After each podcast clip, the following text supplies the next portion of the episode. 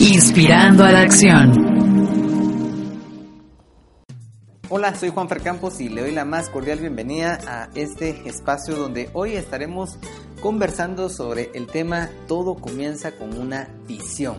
Y es que es importante recordar que los grandes proyectos que hoy nosotros vemos realizado, las grandes compañías que hoy vemos funcionando, los grandes triunfadores que hoy admiramos, todos ellos iniciaron con una visión. Ellos posicionaron inicialmente en su mente un deseo, un anhelo que luego ejecutaron a través de acciones intencionales que lo llevaron a poder realizar lo que hoy vemos como algo grande y que podemos admirar. Una visión es ver en el presente lo que va a suceder en el futuro. Déjenme repetírselo. Una visión es ver en el presente lo que sucederá en el futuro. Es anticiparnos desde hoy a lo que va a ocurrir mañana.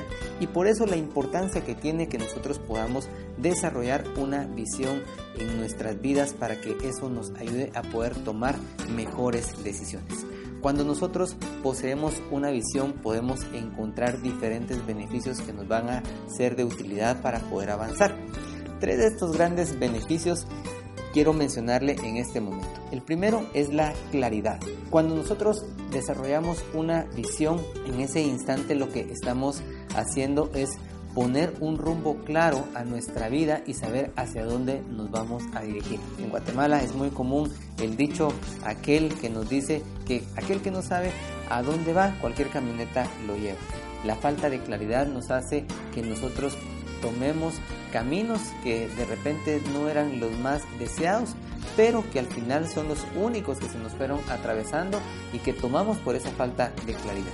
Eso me lleva a la segunda razón o el segundo beneficio de una visión y esa es la decisión. Cuando nosotros tenemos clara una visión, podemos tomar mejores decisiones.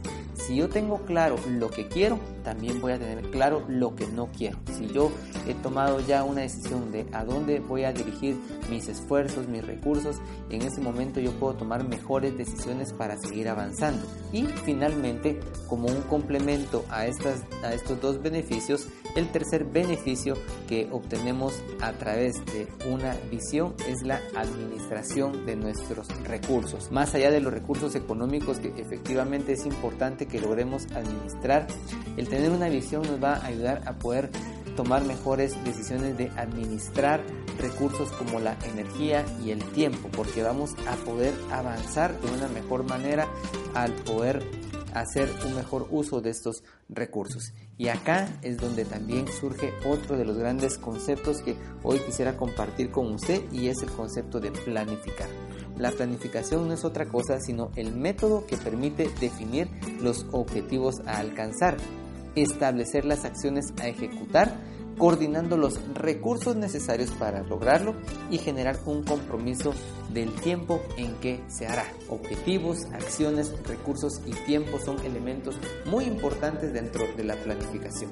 Cuando nosotros planificamos no hacemos otra cosa sino empezar a tomar ya esas acciones intencionales que nos van a llevar a poder alcanzar lo que estamos anhelando. Para ello es importante que en el camino que empezamos a recorrer empecemos a definir diferentes metas es decir, pequeños objetivos o grandes objetivos, no importa el tamaño, pero que nos permitan estar acercándonos hacia la ruta a la que nos estamos dirigiendo.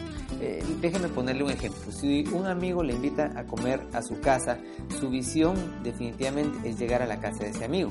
Si usted no conoce, es muy probable que su amigo le vaya a dar diferentes indicaciones para poder llegar. Probablemente le va a decir vas a llegar a un semáforo, vas a tener que cruzar a mano derecha, vas a encontrar una tienda, vas a encontrar un parque.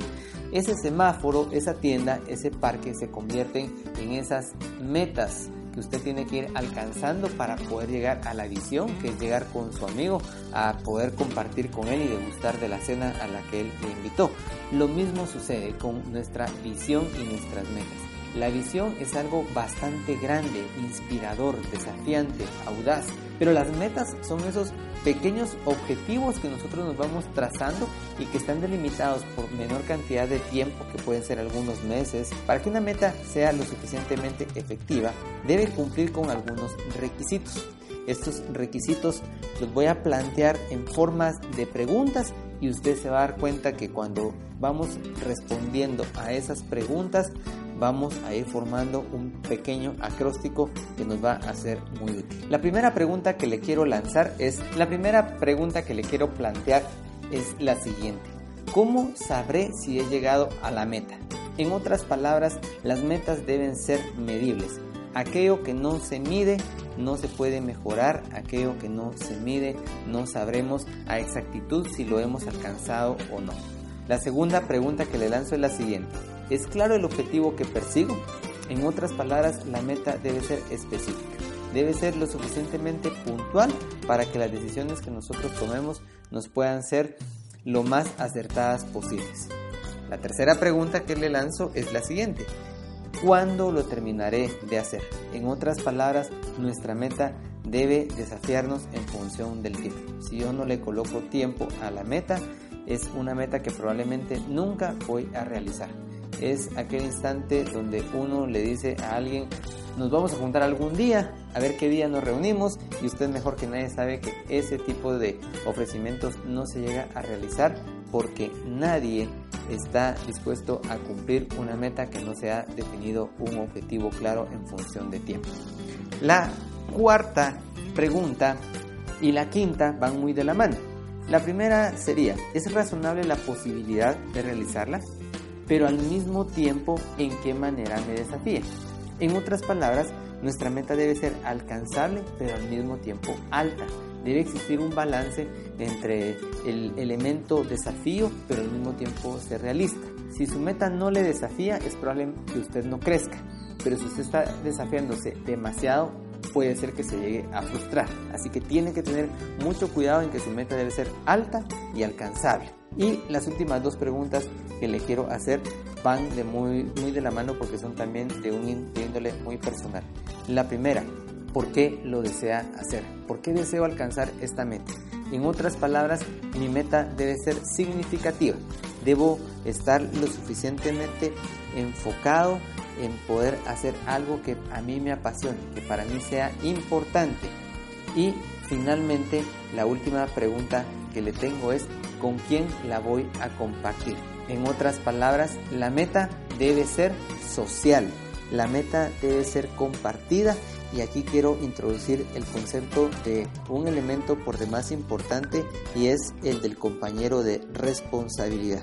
Cuando nosotros estamos por cumplir un objetivo y lo hacemos únicamente para nosotros mismos y no lo llegamos a cumplir, pues el desencanto, la frustración y la incomodidad se queda únicamente en índole personal, no es algo que vaya a afectar a alguien más.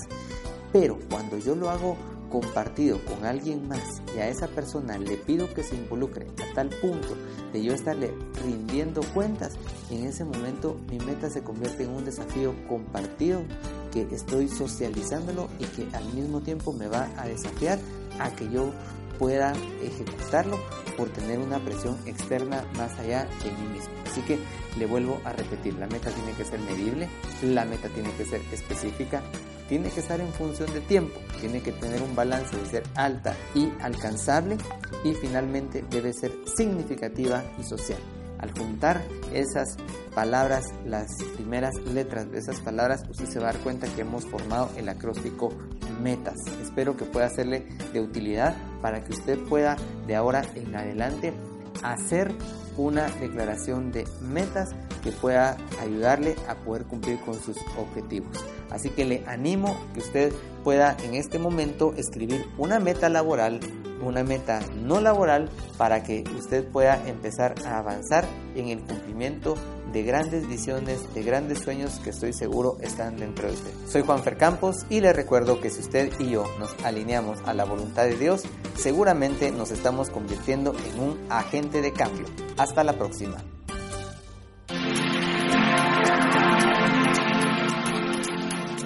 Inspirando a la acción.